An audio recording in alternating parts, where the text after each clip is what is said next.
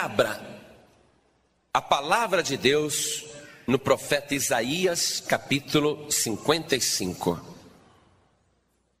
Nós vamos ler o versículo 10. Profeta Isaías, capítulo 55, versículo 10. Vou pedir agora para toda a igreja se colocar de pé. Fique de pé, por favor. Você que tem a palavra de Deus e já achou Isaías 55, 10. Olha ao teu lado, vê se tem alguém sem a palavra e chega perto desta pessoa. Isso, divide com ela a leitura. Mostra onde nós vamos ler. Deus usou a mão do profeta Isaías para escrever estas palavras. Porque, assim como descem a chuva e a neve dos céus e para lá não tornam, mas regam a terra e a fazem produzir e brotar, e dar semente ao semeador e pão ao que come, assim será a palavra que sair da minha boca. Ela não voltará para mim vazia, antes fará o que me apraz e prosperará naquilo para que a enviei. Eu vou reler o versículo 11. Deus falando: Assim será a palavra que sair da minha boca, ela não voltará para mim vazia, antes fará aquilo que me apraz e prosperará naquilo para que a enviei. Agora eu leio e toda a igreja repete bem alto em seguida. Vamos lá. Assim será, mais alto, assim será a palavra que sair da minha boca, ela não voltará para mim vazia, antes fará o que me apraz e prosperará, e prosperará, bem alto, e prosperará naquilo para que a enviei. Amém? Você crê na palavra de Deus? Então vamos dar a melhor salva de palmas para esta palavra. E enquanto você aplaude, libera a palavra também. Diga glória a Deus. Faz este glória subir ao céu, faz este glória prosperar, porque não vai voltar vazio, não. Hora que chegar no trono de Deus, vai descer com bênção sobre a tua vida. Isso dá glória, glória, glória. Senhor, venha com teu Espírito Santo sobre a igreja. Repouse sobre o teu povo agora com espírito de graça e de sabedoria. Unge o pregador para pregar. Fala através da boca do pregador. Fala com o teu povo, Senhor, e que a tua palavra vá e prospere naquilo para o qual está sendo enviada, porque a tua palavra nunca cai por terra e nunca volta vazia. Que a tua palavra vá e produza o resultado para o qual está sendo mandada. Em nome do Senhor Jesus, diga amém, Jesus. Oh, glória, diga amém. Poder sentar, caneta na mão. Primeiro, vamos entender a questão da pobreza no mundo. Você prestou atenção no que eu falei? A pobreza no mundo, não estou falando da pobreza no Brasil. O Brasil tem muita vontade de se tornar um país do primeiro mundo, se tornar uma potência, e um dia a gente chega lá. Com a ajuda de Deus, nós chegaremos lá. Mas mesmo o país número um do mundo, mesmo a maior potência da terra, o país mais rico da terra, não está livre da pobreza. Em Nova York há guetos onde as pessoas vivem em condições piores do que um cortiço. No Japão, o segundo país mais rico do mundo, já vimos isso pela televisão e pelo noticiário, filas e filas de pessoas desempregadas com um prato implorando por um pouco de sopa em pleno inverno. As nações do mundo não conseguem resolver o problema da pobreza. E a pobreza sempre vai existir, e é um problema que todos sofrem, seja o Brasil, a África, o Japão ou os Estados Unidos. Por que, que existe pobreza? Preste atenção que você vai entender. Cada país imprime o seu próprio dinheiro. Então, os Estados Unidos imprime o dólar, o Japão imprime o ien, a França imprime o franco, a Alemanha imprime o marco, a Argentina o peso e o Brasil o real. Só que um país imprime aquela quantidade de dinheiro que tem que ser distribuída para toda uma população. A quantidade de dinheiro que um país tem é pequena para a quantidade de habitantes que existe naquela nação. Então, o Brasil tem uma quantidade de dinheiro impressa, uma quantidade de real, e o dinheiro não dá. Não dá. Como todo dólar dos Estados Unidos não dá para todos os americanos, como todo ien do Japão não dá para todos os japoneses, e assim vai. Porque cada banco central de cada país não pode imprimir dinheiro a torto e direito. Preste atenção nisso. Se o Banco Central começa a imprimir dinheiro sem lastro, o dinheiro ele desvaloriza. Um país, um banco central só pode imprimir dinheiro se tiver reservas em ouro. Por isso que quando a reserva do Brasil cai, a coisa é preocupante. Quando a reserva de um país cai, há perigo de inflação, porque o país vai ser obrigado a imprimir dinheiro. Então, se bastasse apenas imprimir dinheiro, vai lá. Mas acontece que o país não pode, nenhum país do mundo pode imprimir dinheiro se não tiver a reserva, o lastro em ouro. E a quantidade de ouro que o Brasil tem é pequena e não dá para imprimir mais dinheiro para satisfazer todo mundo. Então, imagine que a quantidade de dinheiro que tem no Brasil, vamos imaginar, preste atenção. Vamos imaginar que a quantidade de dinheiro que existe no Brasil é isso daqui, ó, desse tamanho, a quantidade de dinheiro que tem no Brasil, e a necessidade é do tamanho desse templo aqui. Imagine. Para todo mundo ter dinheiro no Brasil, ao invés disso, nós temos que ter tudo isso de dinheiro. Mas só tem isso nos Estados Unidos, a proporção é diferente, mas o dinheiro não dá para todo mundo. Então o que acontece?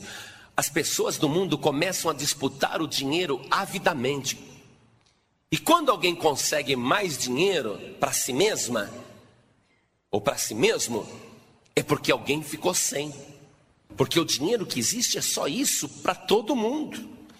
Quando alguém consegue mais, é porque alguém ficou com menos. E isso gera pobreza. Então, não há no mundo uma perspectiva de melhora, porque a quantidade de dinheiro é limitada, a quantidade de ouro é limitada e não dá para todo mundo. A reserva de ouro é essa mesma e o povo tem que se virar com isso. Então, como todo mundo quer dinheiro, olha o que acontece. Uns fazem de tudo para conseguir o dinheiro honestamente, e eu acredito que a grande maioria age assim. Não é porque a pessoa é pobre que ela vai ser desonesta. Ela quer mais dinheiro. Todo mundo quer mais dinheiro. Quem quer mais dinheiro? Levante a mão. Todo mundo quer. Então, a pessoa que é honesta, ela batalha para conseguir mais dinheiro. Aí ela fica revoltada porque não consegue. Porque não é todo mundo que age com honestidade para conseguir dinheiro. Aqueles que são mais espertos passam para trás os honestos. Então a pessoa está na firma trabalhando, tem outros na mesma condição e só tem uma promoção para sair. Aí aquele que não tem escrúpulo passa esse honesto para trás, passa aquela honesta para trás e pega, né, aquela vaga, aquela promoção. Então, os mais espertos neste mundo, neste mundo, os mais espertos se dão bem em relação aos outros. E outros ainda não usam apenas de esperteza, partem para uma contravenção. Então, o que, que eu vou fazer? Ah, vou fazer contrabando. Eu vou comprar mercadoria no Paraguai e vou vender aqui no Brasil. Não é? É um trabalho, é uma contravenção. Mas ele está ganhando dinheiro, ele está apelando. Outro vai virar bicheiro. Outro vai trabalhar no bicho. E a pessoa começa a fazer até contravenções para ganhar dinheiro. E outros começam a agir na ilegalidade mesmo. Ah, está traficando droga, porque o dinheiro rola fácil, consegue o dinheiro, então o dinheiro circula, e aqueles que são desonestos, aqueles que não têm escrúpulos, e aqueles que agem na ilegalidade acabam tendo mais dinheiro. Porque as pessoas do mundo fazem de tudo para conseguir dinheiro. Os que são honestos ficam revoltados, como eu fico, como você fica, e o dinheiro está aí sendo disputado a tapa, um atropelando o outro, um passando por cima do outro, outro vendendo a mãe e entregando, outro vende a mãe e não entrega, e assim vai. Todo mundo se virando de uma maneira para ganhar mais dinheiro, mas as pessoas do mundo, preste atenção, mesmo honestamente ou desonestamente, As pessoas que ganham dinheiro no mundo não ganham prosperidade. Preste atenção nisso. Honestamente ou de uma maneira ilegal, as pessoas do mundo que conseguem dinheiro não conseguem por causa disso prosperidade. Porque prosperidade não é só dinheiro. E assim vai. As pessoas que conseguem dinheiro desonestamente, ou mesmo honestamente, nem por isso conseguem prosperidade. E a pessoa que tenta, tenta honestamente, é um ou outro que dá certo. Honestamente, nesse mundo, é um outro que consegue. A grande maioria fica frustrada. Então você fica revoltado, você começa a achar culpados, você começa a procurar culpados para a tua pobreza. A culpa de ninguém me dar um emprego é dessa política econômica do governo. O governo é culpado. Aí você fica com raiva do governo. Aí você arruma um emprego, mas ganha pouco. Aí você acha que a culpa de você ganhar pouco é do teu patrão. Eu não tenho um salário melhor porque o meu patrão não me dá um salário melhor. E não dá mesmo. E não vai dar, e o governo não vai te dar casa própria, o governo não vai te dar hospital decente, o governo não vai te dar escola decente, o patrão não vai te dar escola decente, e as pessoas no mundo não dão nada para ninguém, às vezes nem uma assinatura. Às vezes você precisa de um fiador. Você tem uma casa, você vai alugar um apartamento, você precisa só de um fiador. Aí você vai num parente e fala: assina para mim. É só uma assinatura, você não está pedindo para ele pagar o aluguel. É só uma assinatura. Ele vira para você e fala: não, não posso dar. Por quê? Porque o mundo vive no egoísmo e o mundo só diz não. E uma regra máxima no mundo é não dar nada a ninguém. Não dar nada a ninguém. A regra no mundo é cada um por si. Você concorda com isso? É assim que o mundo vive. Quando o filho pródigo, naquela história que Jesus contou, quando ele saiu de casa com o dinheiro abençoado do seu pai gastou tudo de uma maneira errada e ficou pobre, quando ele precisou da ajuda do mundo, das pessoas do mundo, você viu o que aconteceu com ele? Vamos lá em Lucas capítulo 15, versículo 16. Jesus disse que aquele moço, trabalhando num chiqueiro, desejava encher o seu estômago com as bolotas que os porcos comiam e ninguém lhe dava nada. Por quê? Porque ele foi pedir ajuda do mundo. Ele não foi pedir ajuda para o pai. O pai é Deus. Na história que Jesus contou, o pai é Deus. Quando ele foi pedir para o mundo, quando ele foi precisar do mundo, ninguém lhe dava nada. Só que o filho pródigo é honesto. Ele está lá no chiqueiro cuidando de porcos. Ele tem vontade de comer a comida dos porcos, mas ele sabe que não pode comer, porque se ele comer aquela comida é roubo. O honesto passa até fome.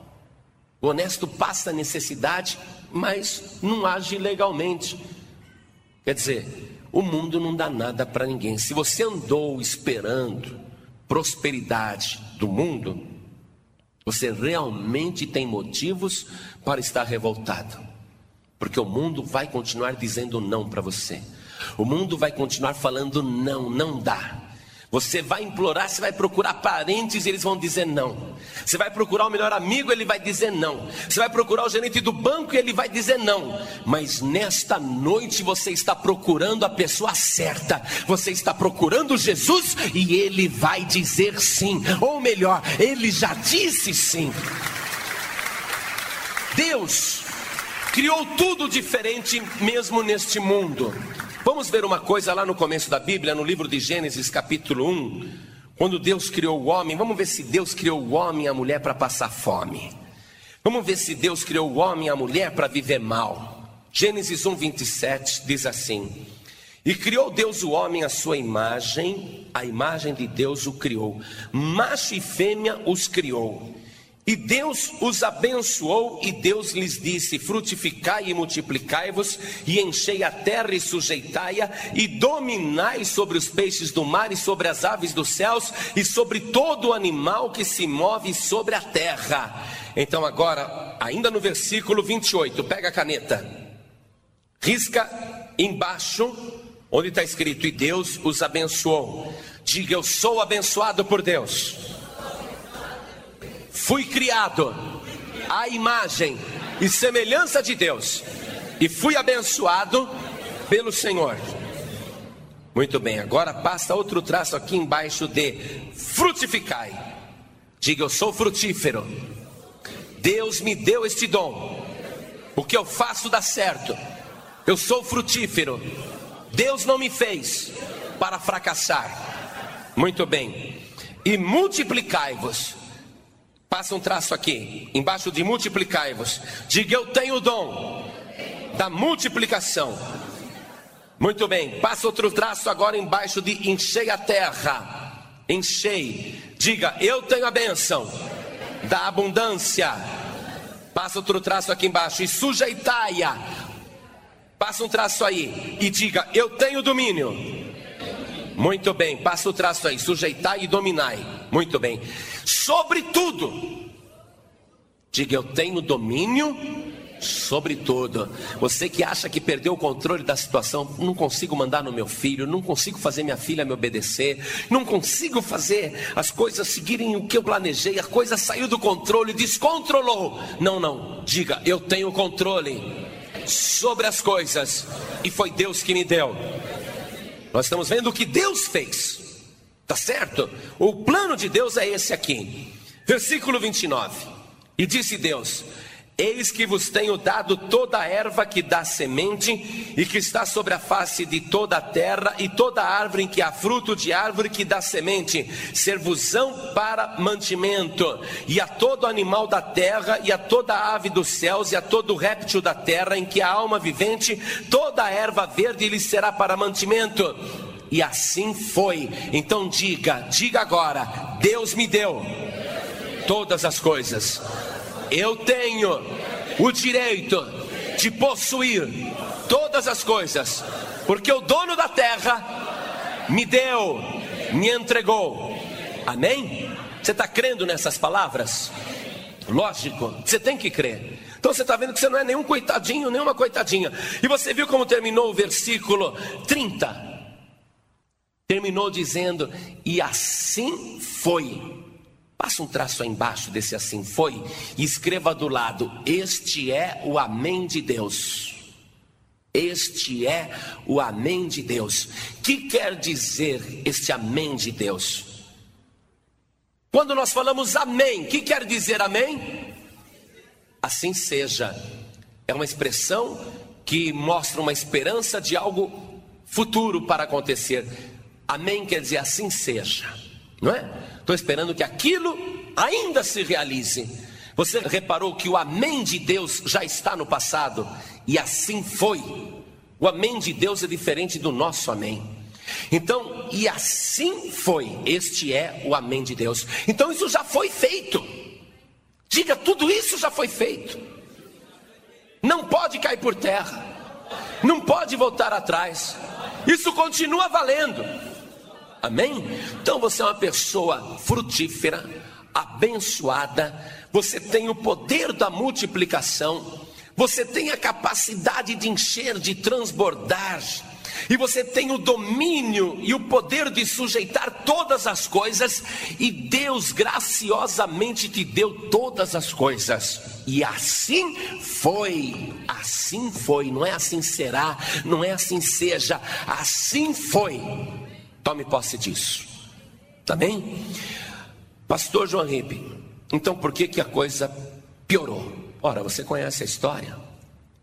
Enquanto Adão e Eva estavam sendo fiéis e obedientes a Deus, e estavam debaixo da vontade de Deus, no reino de Deus, podiam desfrutar tudo de bom e do melhor.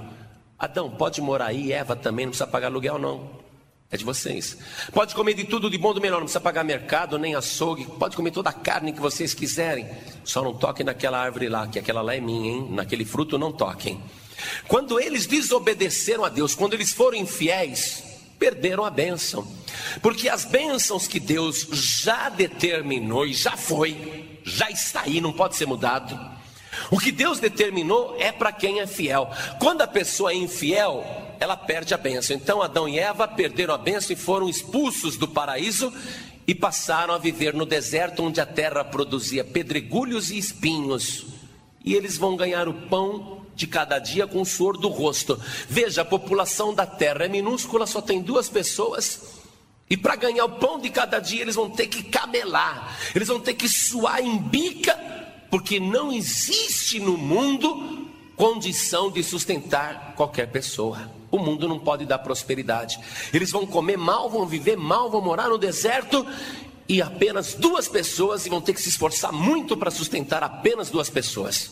Às vezes você diz assim, pastor, é só eu e minha mulher, mas é uma dívida, é uma dificuldade, não tenho dinheiro para nada. Pois é, você precisa ver o que está acontecendo, porque aquilo que Deus já determinou não pode ser mudado, continua valendo. Então, se o erro, se o problema não está com Deus, com quem será que está o problema? Você precisa analisar isso. A falha não está em Deus, nem na Sua palavra, porque assim foi. Então, o erro só pode estar comigo. Eu devo estar fazendo alguma coisa errada, eu devo estar sendo infiel para viver nessa situação miserável que eu estou passando. E os descendentes de Adão e Eva, vivendo fora do paraíso, passaram a viver essa dificuldade, essa luta, um matando o outro.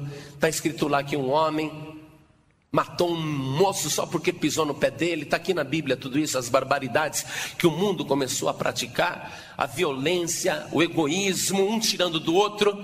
E a coisa foi assim: um irmão matando o outro por inveja. Esse é o mundo, esse é o nosso mundo. As pessoas que vêm fora do paraíso. E foi assim durante milhares de anos. A coisa só se agravando a ponto de Deus destruir a humanidade com o dilúvio, mas continuou se agravando do mesmo jeito. Aí Deus falou: Não vou mais destruir o homem, deixa o homem na terra. E o homem quer viver sem Deus, sem mim, ele viva do jeito que ele quer. E Deus deixou o homem à sua própria sorte. Mas um dia Deus encontrou um homem e falou com ele. E esse homem resolveu seguir aquela voz e ser fiel a Deus. Ele era pobre, morava na Babilônia se tornou mais pobre ainda porque abandonou tudo e foi embora, segundo a vontade de Deus. Mas como ele passou a ser um homem de Deus, ele se tornou mais rico do que os reis da terra. Veja, fora do paraíso, um descendente de Adão vivendo fora do paraíso, pelo simples fato dele se tornar um homem de Deus, ele prosperou e enriqueceu. Ele teve um filho chamado Isaque, que já nasceu em berço de ouro, nasceu rico. O pai era rico, Abraão era rico, então Isaac também era rico. Mas quando Isaac cresceu e se tornou homem com mais de 40 anos, ele falou: Não vou esperar o meu pai morrer para eu ficar rico. Eu vou negociar, vou cuidar da minha vida. E nos diz a palavra que ele também era fiel a Deus. Isaac ficou tão rico quanto o seu pai, sem depender da morte do seu pai, da herança do seu pai. E Isaac teve também dois filhos um chamado Esaú e outro chamado Jacó. O Jacó quis ser o espertalhão da história. Falou: vou enganar meu pai, minha mãe está me dando cobertura, eu vou roubar a bênção do meu irmão. Ele quis prosperar sem a ajuda de Deus com a sua própria esperteza. Mas nós dissemos aqui que o mundo não dá nada para ninguém. A pessoa pode até ganhar, mas não recebe prosperidade. Quando Jacó enganou seu pai e roubou a bênção de Esaú, Esaú ficou tão furioso, falou: Vou matar meu irmão. Jacó, para não morrer, fugiu para o deserto. Perdeu casa, mãe, perdeu a caminha, o travesseiro, foi dormir na pedra, ao relento, ao ar livre, porque ninguém pode ser feliz com a desgraça dos outros, ninguém pode prosperar com a miséria de outra pessoa. Jacó tentou prosperar passando o irmão para trás, mas perdeu tudo não conseguiu prosperidade. Lá no deserto ele teve um encontro com Deus. Aí ele se converteu, foi se convertendo, foi um processo longo, mas quando ele passou a ser um homem de Deus, quando ele passou a ser fiel a Deus, Jacó enriqueceu. E quando ele voltou para casa, ele estava mais muito rico, não dependeu da herança nem do avô, nem da herança do seu pai, ele dependeu somente da bênção de Deus. E nós passamos então a ver o seguinte: que os descendentes de Adão e Eva, mesmo fora do paraíso, a partir do momento que a pessoa começa a viver em fidelidade a Deus, a pessoa prospera. Quando a mulher se torna uma mulher de Deus, ela prospera. Quando ela se torna uma pessoa consagrada a Deus, fiel mesmo, Deus abre as portas. Quando o homem se torna um homem de Deus, Deus abre as portas. E assim está cheio de exemplos na Bíblia, homens e mulheres que prosperaram porque foram fiéis. E nós vemos o caso de Samuel, Samuel era tão pobre que ele só ganhava uma roupa nova uma vez por ano. Morava no templo, junto com o profeta Eli. Mas Samuel era um homem de Deus. O que aconteceu com Samuel? Se tornou o sacerdote máximo de Israel, o homem mais poderoso da nação. E quando ele estava velho, poderoso, rico, ele chamou lá um moço pobre, que era pastor de jumentas, mas que também era fiel a Deus na sua mocidade, e colocou aquele homem como primeiro rei de Israel, ungiu o rei Saul. E quando Saul deixou de ser fiel e foi expulso do palácio, perdeu a bênção, até a vida, aí então Samuel, que era um menino pobre que só ganhava uma roupa nova uma vez por ano e que agora é o homem mais poderoso de Israel, foi lá e pegou outro moço pobre chamado Davi, o menor da sua família, pastor de ovelhas, e pegou aquele moço, ungiu e colocou como rei de Israel, e Davi foi fiel e se tornou o rei mais poderoso que Israel já teve. Salomão, filho de Davi, ele nasceu rico, mas Deus apareceu para ele no sonho e falou: Salomão, o que, que você quer que eu te dê? Salomão não pediu ouro nem prata, pediu sabedoria para fazer a obra de Deus.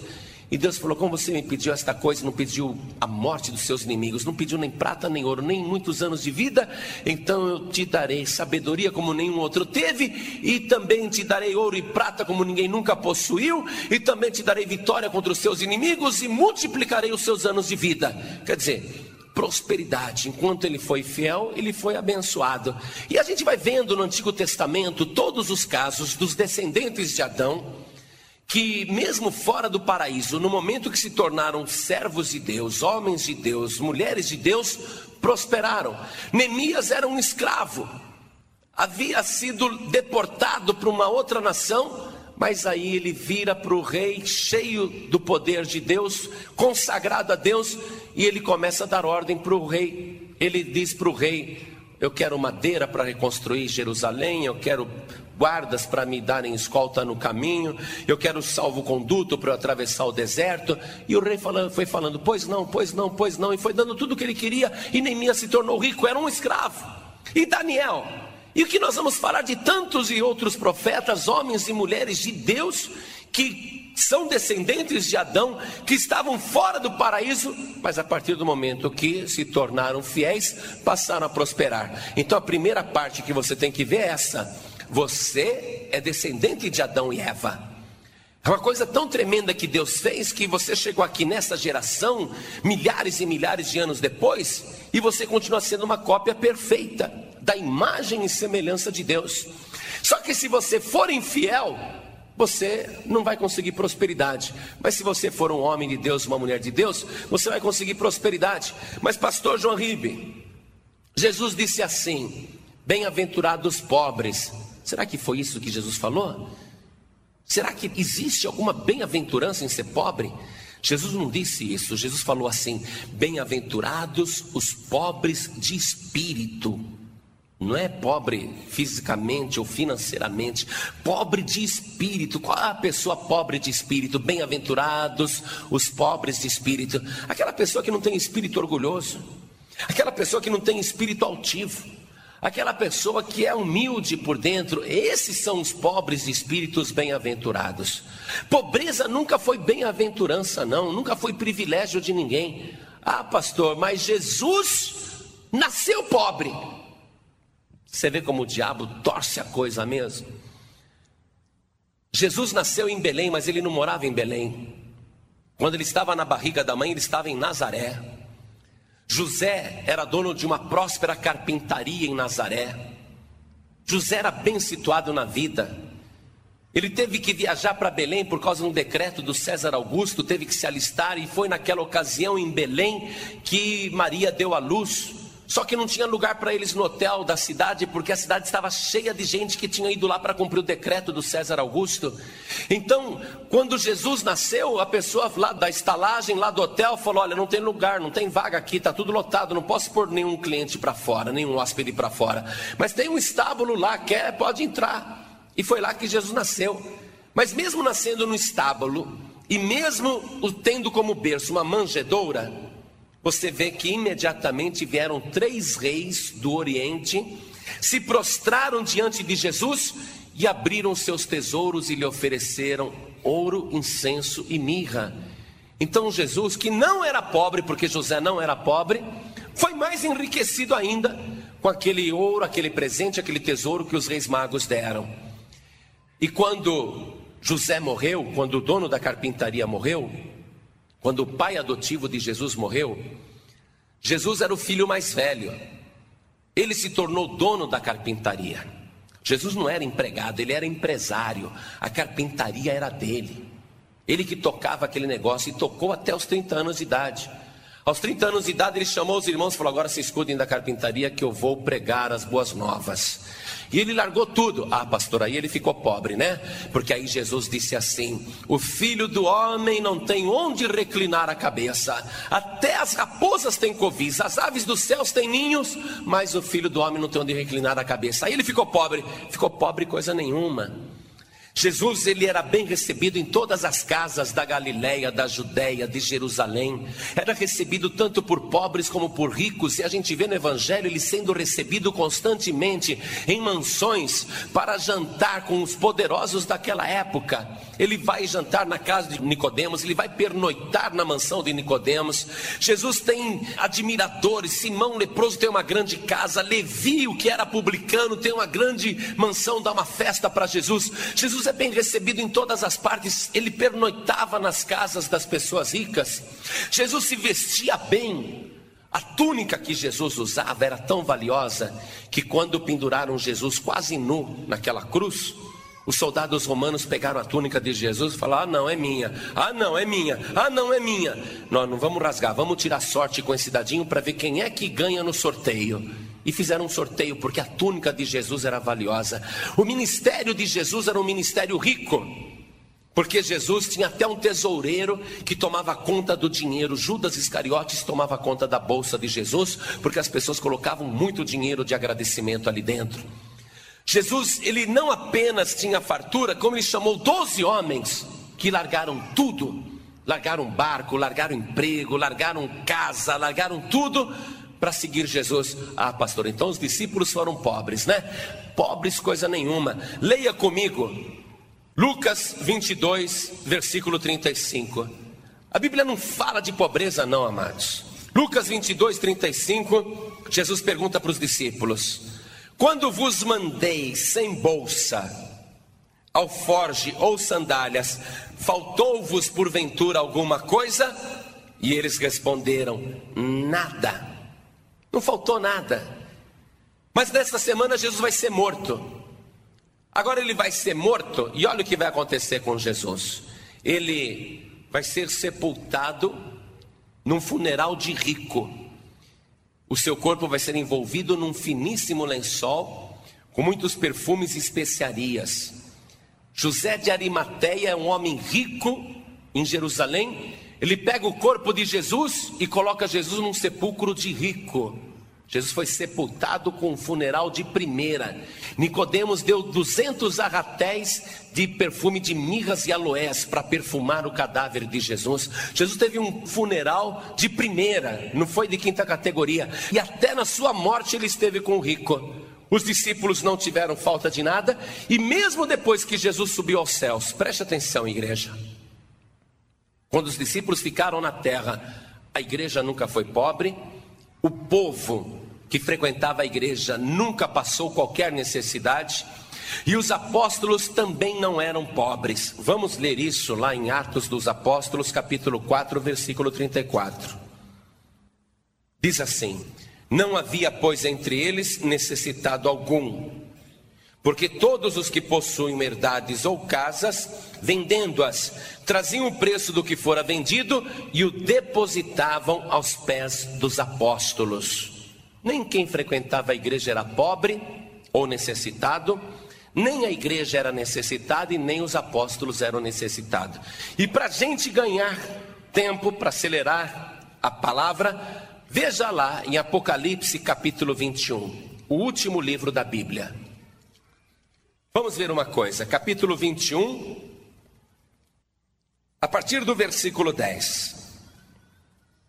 João, ele está escrevendo coisas que ele vê, não é imaginação, não é fantasia, não é projeção, não é filme.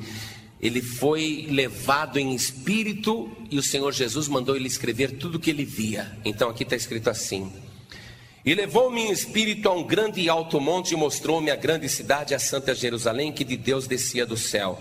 E tinha a glória de Deus. A sua luz era semelhante a uma pedra preciosíssima, como a pedra de jaspe, como o cristal resplandecente.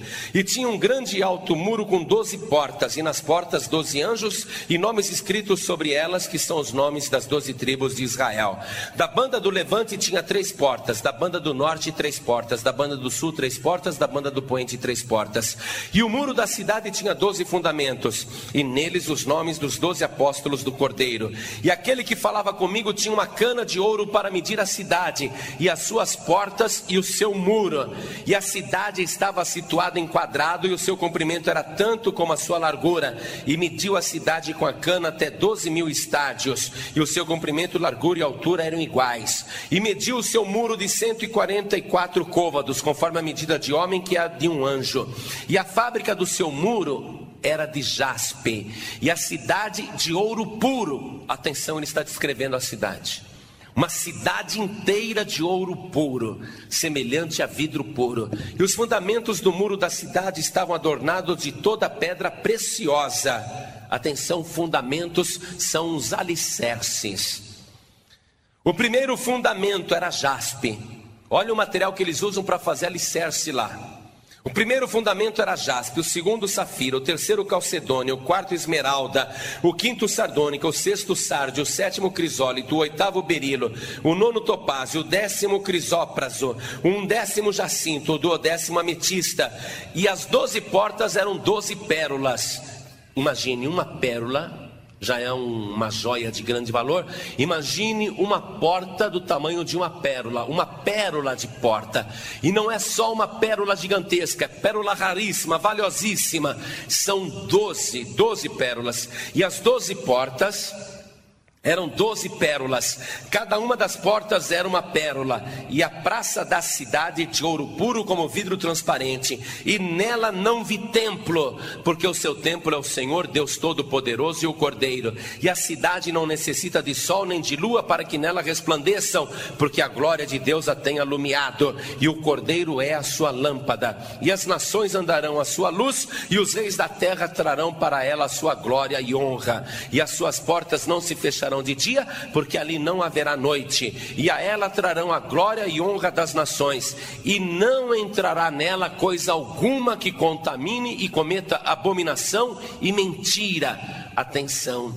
Mais uma vez fica comprovado que infiel não pode desfrutar da prosperidade do reino de Deus. Toda essa riqueza que está preparada não pode ser desfrutada por pessoas que se contaminam, cometem abominação e mentira, mas só os que estão inscritos no livro da vida do Cordeiro. Olha bem, igreja, só os que têm o seu nome no livro da vida do Cordeiro. Como que o nome de uma pessoa pode parar no livro da vida do Cordeiro? Veja aqui o capítulo 22, o versículo 14.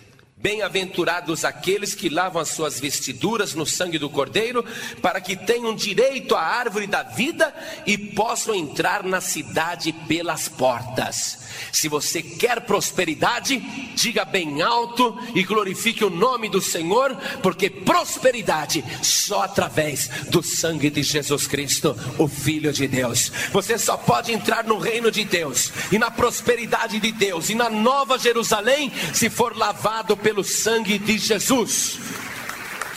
Quando uma pessoa resolve entrar no reino de Deus, você já viu que o mundo não vai te dar nada. A verdadeira prosperidade vem de Deus. A Bíblia, você reparou uma coisa? O que, que eu quis te mostrar? Abrindo Gênesis, contando aquelas histórias daqueles homens de Deus e chegando em Apocalipse. Eu quis te mostrar que do começo ao fim, de Gênesis a Apocalipse, a Bíblia só fala de prosperidade. Quando entra miséria, quando entra sofrimento, quando entra dor, é consequência dos maus ou um comportamento inadequado, pessoa que está fora da vontade de Deus, pessoa que é infiel.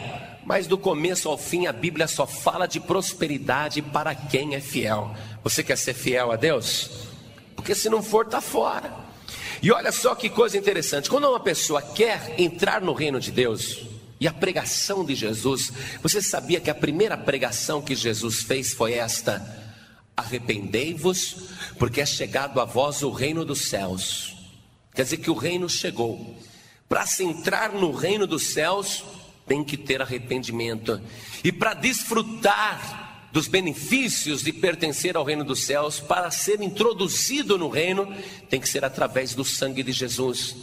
E a pessoa que quer fazer parte do reino, e o reino está na terra, nós não somos do mundo, mas estamos no mundo, e o reino de Deus chegou à terra. Jesus disse: Arrependei-vos, porque é chegado a vós, moradores da terra, o reino dos céus. Quer dizer, a pessoa para entrar no reino, ela tem que viver diferente do que ela vivia no mundo. Senão não dá. Porque se ela quiser viver no reino, do jeito que ela vivia lá no mundo, ela vai ser expulsa. Como Adão, que estava dentro do paraíso, mas quis viver do jeito dele, pela cabeça dele, fazendo o que ele queria e foi expulso do paraíso. Ninguém pode fazer parte do reino vivendo do jeito que vive no mundo, porque são duas coisas diferentes. São dois mundos diferentes, com regras diferentes. Então a pessoa que quer entrar no reino, ela tem que mudar o estilo de vida, tem que viver diferente. Vamos ver lá em Mateus capítulo 6, versículo 31. Jesus disse o seguinte: Eu vou até ler o versículo 25 em diante, viu? Olha bem, para você ter uma compreensão melhor. Por isso vos digo: não andeis cuidadosos quanto à vossa vida, pelo que haveis de comer ou pelo que haveis de beber, nem quanto ao vosso corpo, pelo que haveis de vestir. Não é a vida mais do que o mantimento e o corpo mais do que a vestimenta? Olhai para as aves do céu, que não semeiam, nem cegam, nem ajuntam em celeiros, e vosso Pai Celestial as alimenta. Não tendes vós muito mais valor do que elas? E qual de vós poderá, com todos os seus cuidados, acrescentar um côvado à sua estatura? E quanto ao vestuário, por que andais solícitos? Olhai para os lírios do campo como eles crescem, não trabalham nem fiam, e eu vos digo que nem mesmo Salomão, em toda a sua glória, se vestiu como qualquer deles. Pois se Deus assim veste a erva do campo, que hoje existe e amanhã lançada no forno, não vos vestirá muito mais a vós, homens de pequena fé? Quer dizer que para viver no reino tem que ter fé. Amém, igreja?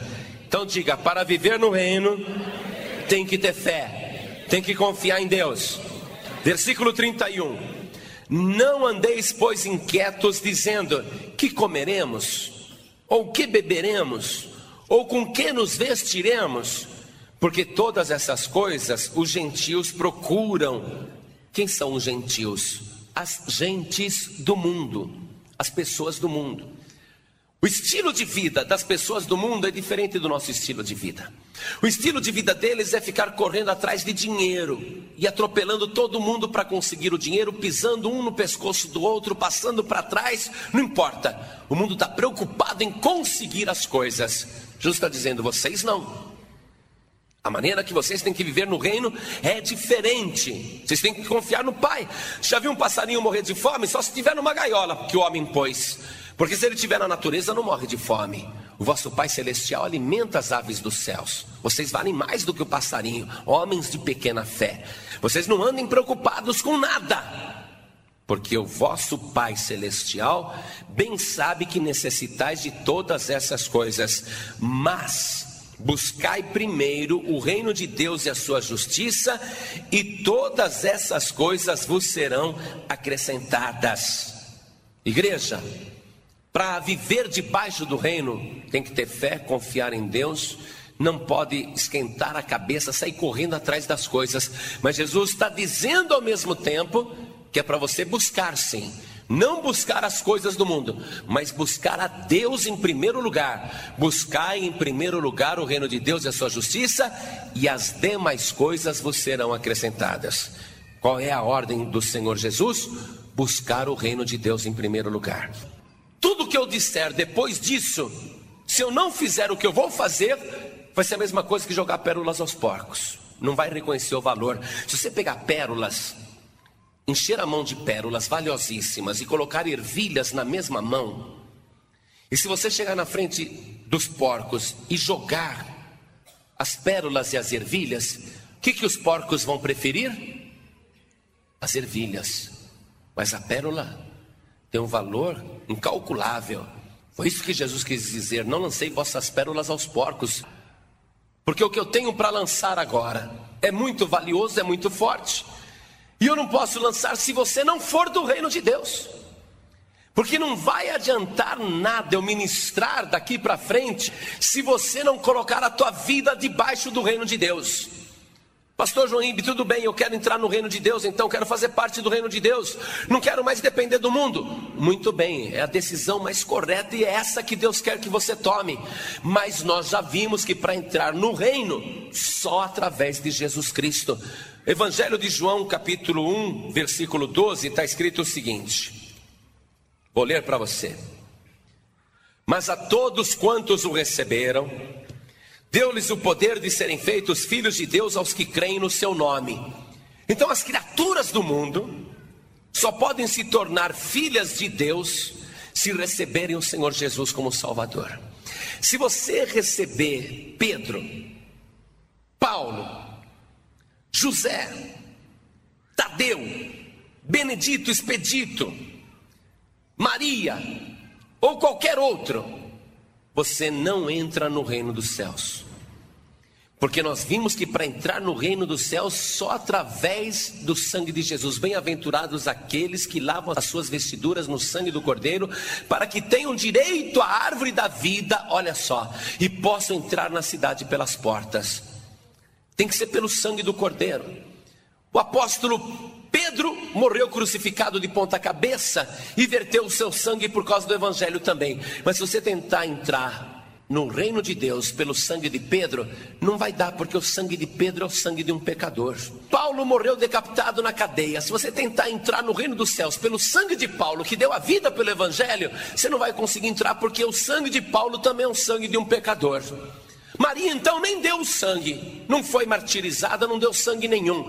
A única maneira de você entrar no reino de Deus é receber Jesus Cristo como teu único e suficiente Salvador e lavar as tuas vestiduras no sangue do Cordeiro, e Ele vai apagar os teus pecados, purificar tuas iniquidades. Aí a bênção de Deus é um direito que você recebe.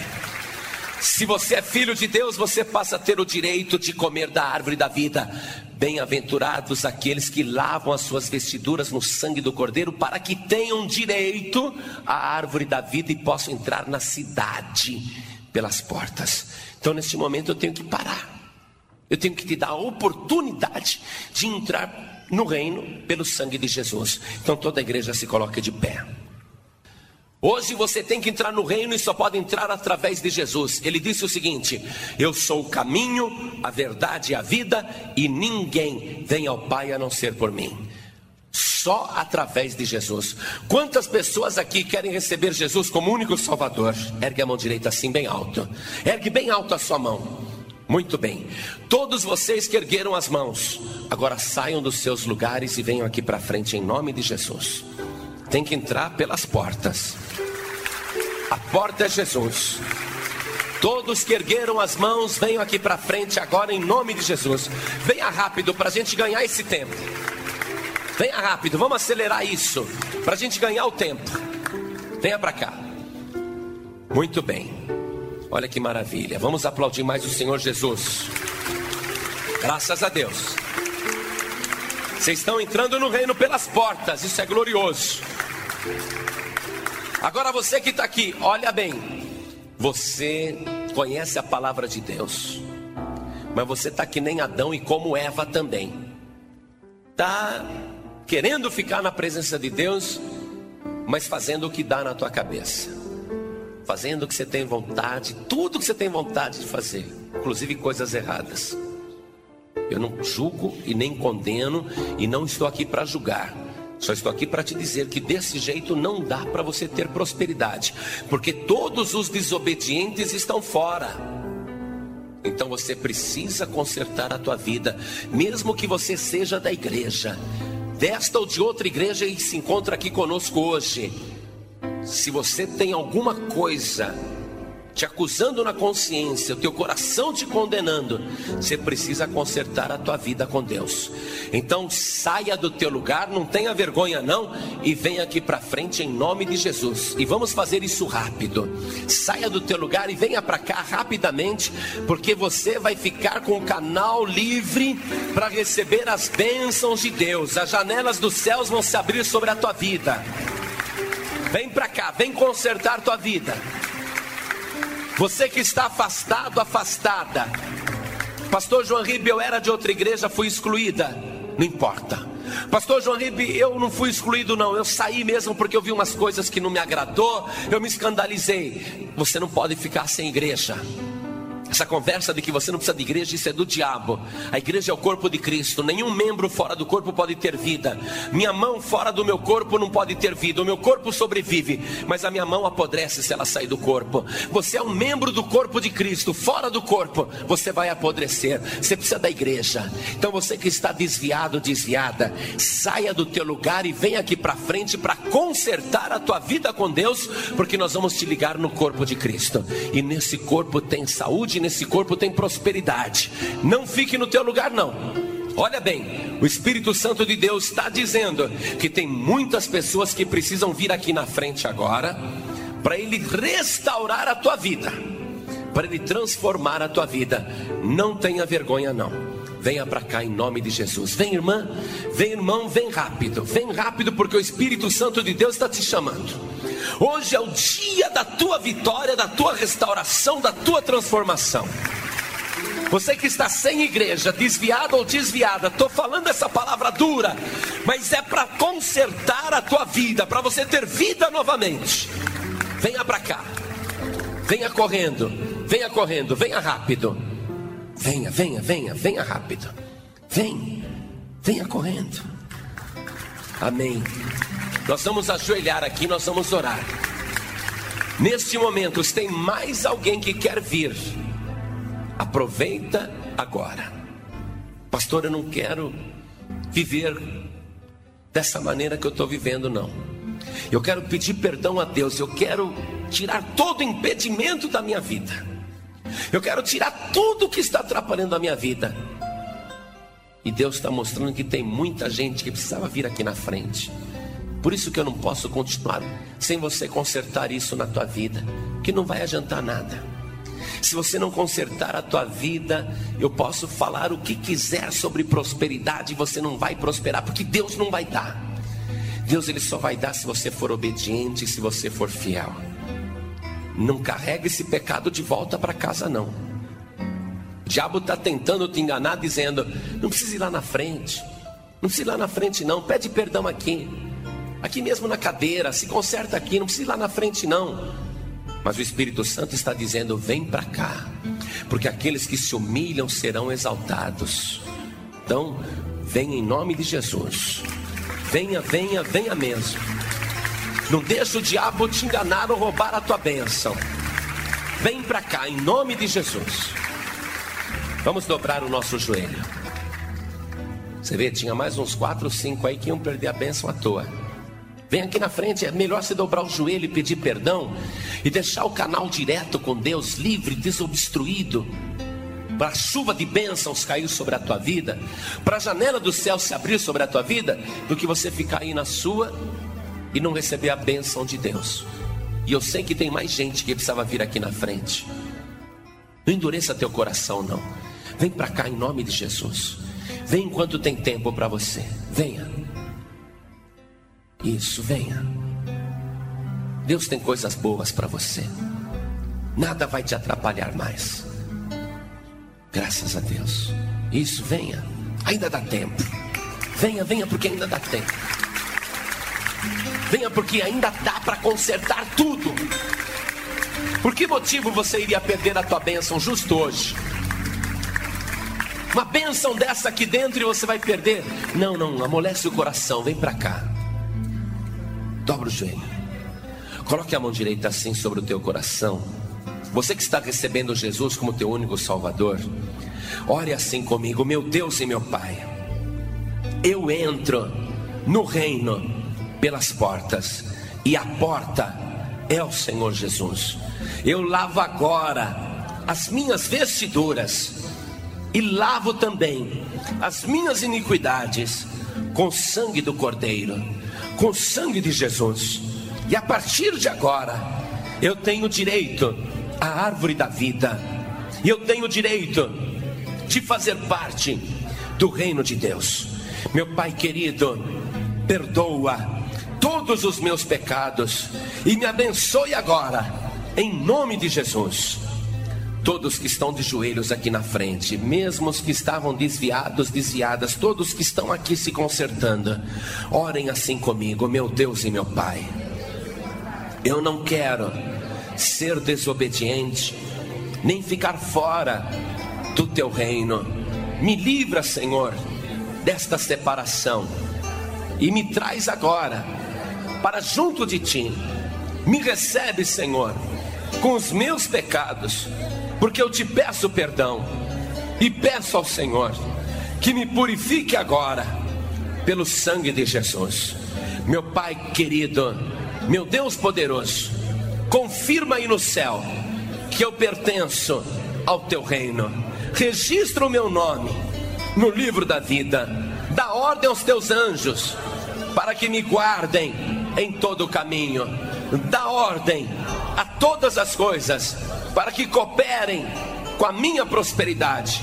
E cuida de mim, meu Deus, por onde eu for, que o teu reino esteja sobre mim, em nome de Jesus. Assim seja. Continue em espírito que eu vou orar.